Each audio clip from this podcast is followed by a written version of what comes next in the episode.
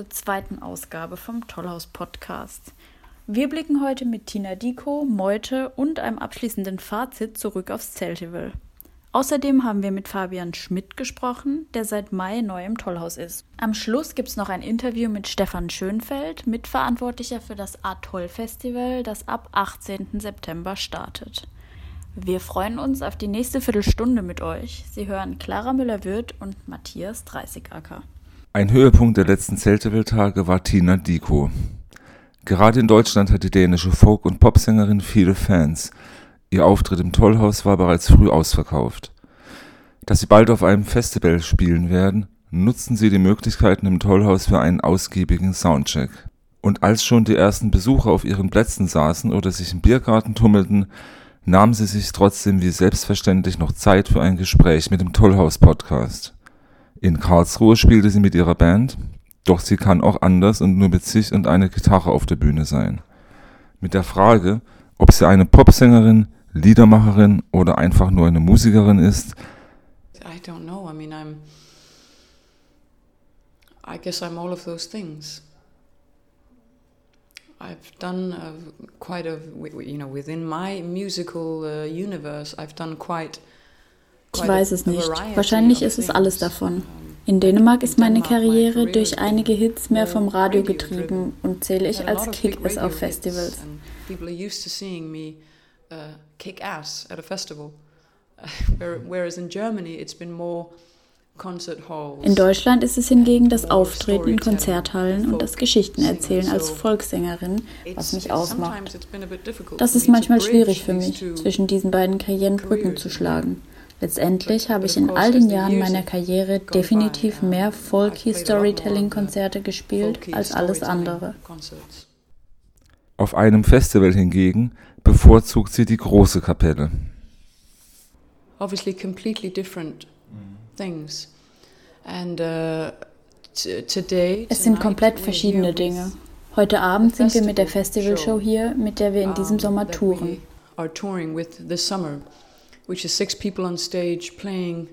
Das bedeutet sechs Menschen auf der Bühne. Wir spielen auch die schnelleren Songs, denn ein Festival bedeutet Open Air und 20.000 Zuschauer.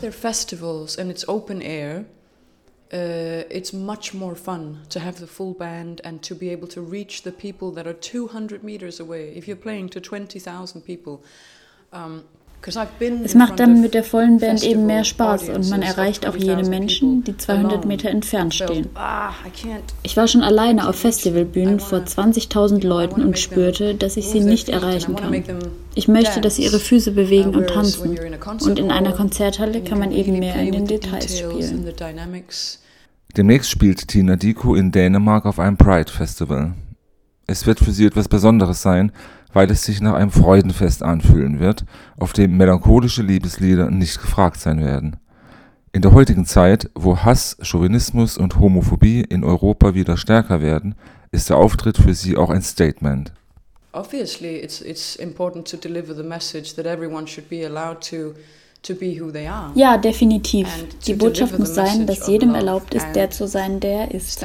Und natürlich auch zusammenzustehen gegen die Dunkelheit it's just such a life affirming um, celebration and it's so full of um, colors and light.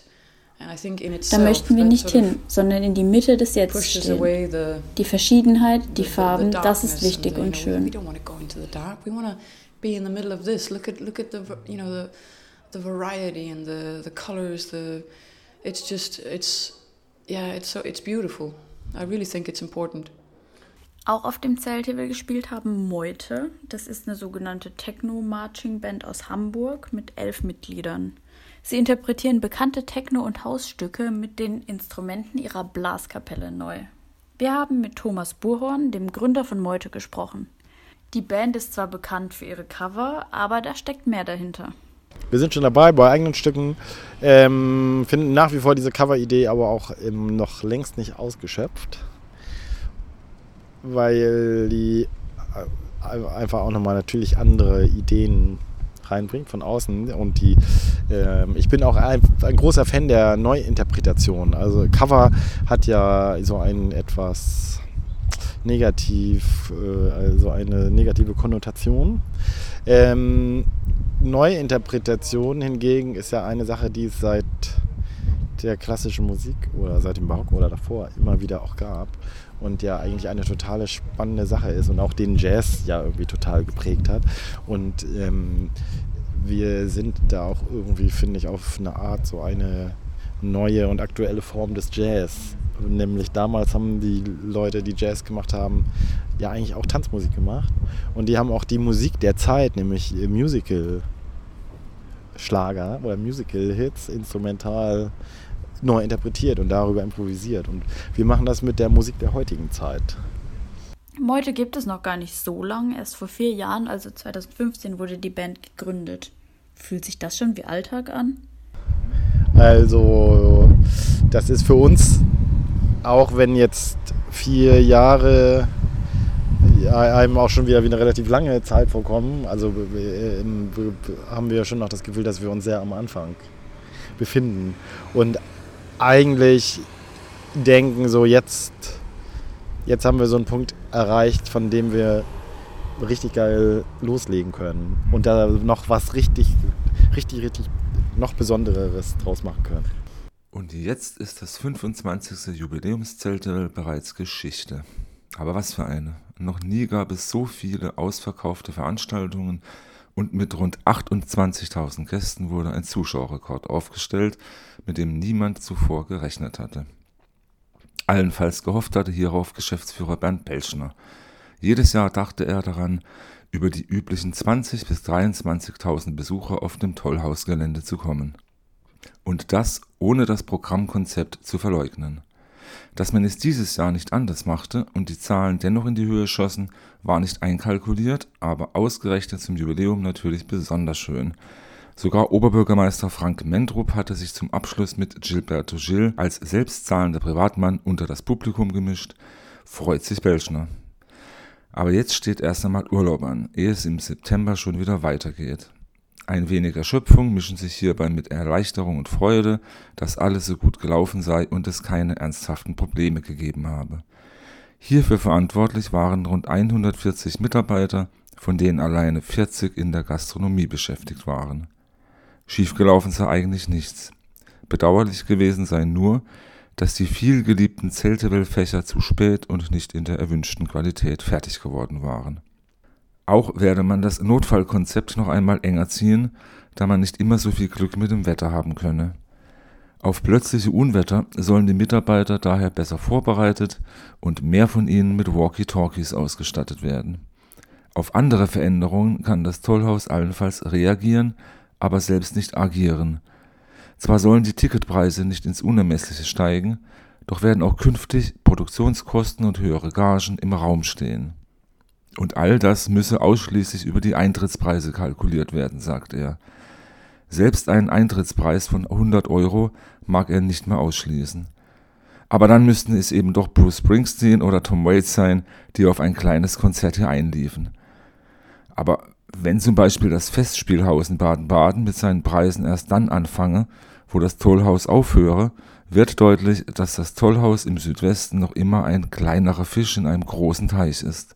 Dass es für so viele Menschen dennoch sehr bekömmlich ist, darf man im Tollhaus gerne als eine Anerkennung verstehen, die weit mehr zählt als jeder neue Umsatzrekord. Fabian Schmidt ist seit Mai dabei. Was ihn hier nach Karlsruhe führt, war, wie er sagt, eine berufliche Veränderung. Er hat seine Ausbildung als Veranstaltungskaufmann in Koblenz gemacht. Im Tollhaus hat er nun auch schon seine festen Aufgaben. Meine Aufgaben ähm, liegen im Bereich Vorproduktion, das heißt, die Organisation von den Veranstaltungen, ähm, Programmplanung ist auch ein Teil, Ticketing und Abrechnung und viele andere Dinge. Auch Karlsruhe ist ihm nach kurzer Zeit ans Herz gewachsen. Äh, in Karlsruhe gefällt es mir gut. Ich bin auch äh, irgendwie an den richtigen Ort gezogen, an den Werderplatz. Also ist auf jeden Fall sehr viel Leben. Und da lernt man auch schnell Leute kennen und findet gut Anschluss. Kurz nachdem Fabian beim Tollhaus angefangen hat, stand ja schon das große Zeltival-Projekt an. Für ihn persönlich war es ein voller Erfolg. Das Zeltival war sehr spannend und aufregend. Ähm, ich konnte mir vorher noch nichts darunter vorstellen, wusste aber, dass wir einen äh, super schönen Außenbereich haben werden. Und war wirklich überwältigt, als ich gesehen habe, was die Gastronomie und die Technik da auf die Beine gestellt hat. Und auch die Shows waren einfach der Wahnsinn, weil das Karlsruher Publikum die Künstler so gut angenommen hat und es war einfach circa anderthalb Monate eine wunderbare Zeit. Mit dem Auftakt am 18. September wird das Atoll Festival in seine vierte Auflage gehen. Längst ist es unter den regelmäßig stattfindenden Events des Neuen Zirkus in Deutschland das größte, internationalste und bedeutendste. Die Anfänge liegen sieben Jahre zurück. Der Freiburger Regisseur und Eventmanager Stefan Schönfeld gastierte damals mit seiner Produktion Mehyre im Tollhaus. Im anschließenden Gespräch mit den Tollhauschefs Britta Fellhagen und Bernd Belschner sagte er spontan, dass man daraus eigentlich ein Festival machen müsste und rannte bei den beiden offene Türen ein. Gemeinsam mit ihnen bildet der 62 Jahre alte Schönfeld heute die Leitung des Atoll-Festivals. Das Format des neuen Zirkus in Deutschland zu etablieren, war und ist aber nicht einfach. Also ich glaube, das Schwierigste ist erstmal zu erklären, was ist neuer Zirkus, weil das Wort Zirkus ist ja sehr belegt, historisch. Das ist erstmal der, der Zugang. Was ist das überhaupt? Und das ist manchmal ein bisschen schwer zu erklären man muss es sehen. Man muss es einfach sehen und sehen, was für Möglichkeiten da gibt. Es gibt noch viele Grenzbereiche zum Tanz, zum Theater und alles, das mischt sich. Aber der Akrobat, der Mensch, ist äh, im Vordergrund und nicht der Trick oder das Tier. Und dennoch sei der neue Zirkus in Deutschland im Kommen. Es gäbe viele Spielorte und Institutionen, die ihn bereits für sich entdeckt hätten. Aber es geht sehr langsam. In Belgien zum Beispiel sei es gang und gäbe, dass auch in einer Stadt mit 50.000 Einwohnern über vier Tage ein Zirkusfestival stattfindet. Dass das Atoll-Festival sein Programm in diesem Jahr nahezu verdoppeln wird, ist neu, denn die ersten Ausgaben dauerten nur fünf Tage. Durch die Ausweitung können sich die Zuschauer auf viel Neues freuen ein Format, was uns sehr am Herzen liegt, schon von Anfang an. Das heißt bei uns Atoll Surprise. Das ist ähm, also Überraschung. Das sind ganz neue äh, Kreationen ähm, in, in, ganz vielen verschiedenen Richtungen, sage ich mal. Da gibt es eine Einzelkünstlerin, die über sich erzählt und am Schluss die, die, die äh, am Zelt hochkriecht. Oder es gibt einen Künstler, der mit Bambusstäben arbeitet und das Publikum involviert, wer, ein, wer den ähm, Stab fangen kann und wer nicht. Also spannende Geschichte, es ist nicht gefährlich, aber es ist sehr spannend. Und lauter solche, solche ähm, Geschichten sind noch mehr beim Festival dabei, also Atoll Surprise. Dass es den Karlsruhern zu viel werden wird, glaubt er hierbei nicht. Nee, wir glauben dran. Ähm, also die, ersten Ausgaben des Festivals haben gezeigt, wir hatten 80, 90 Prozent Auslastung, was für ein Festival am Anfang sehr, sehr hoch ist. Ähm, das muss nicht immer so sein und zwei, zwei Wochen wissen wir es nicht. Es ist immer ein Risiko, aber wir kriegen Publikum nicht nur aus Karlsruhe. Es, ich, ich komme selber aus Freiburg. Ich weiß, dass ähm, da mache ich ja auch verschiedene Aktivitäten und ich Leute fragen nach dem Atoll-Festival-Programm in Freiburg. Und das ist nicht nur Freiburg, es ist auch die Region drumherum. Und dadurch, dass das Festival so, so eine Größe hat und so eine, so eine Qualität, wird, strahlt es über Karlsruhe hinweg. Also ich glaube, dass die Karlsruher kommen und andere auch.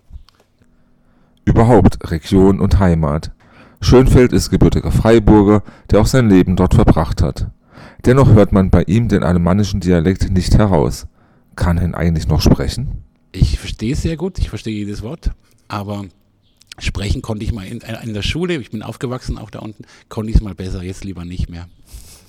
In diesem Sinne verabschieden wir uns wieder von euch und freuen uns auf die neue Ausgabe des Tollhaus-Podcasts Mitte September. Am Mikrofon waren Clara Müller-Wirth und Matthias Dreißigacker.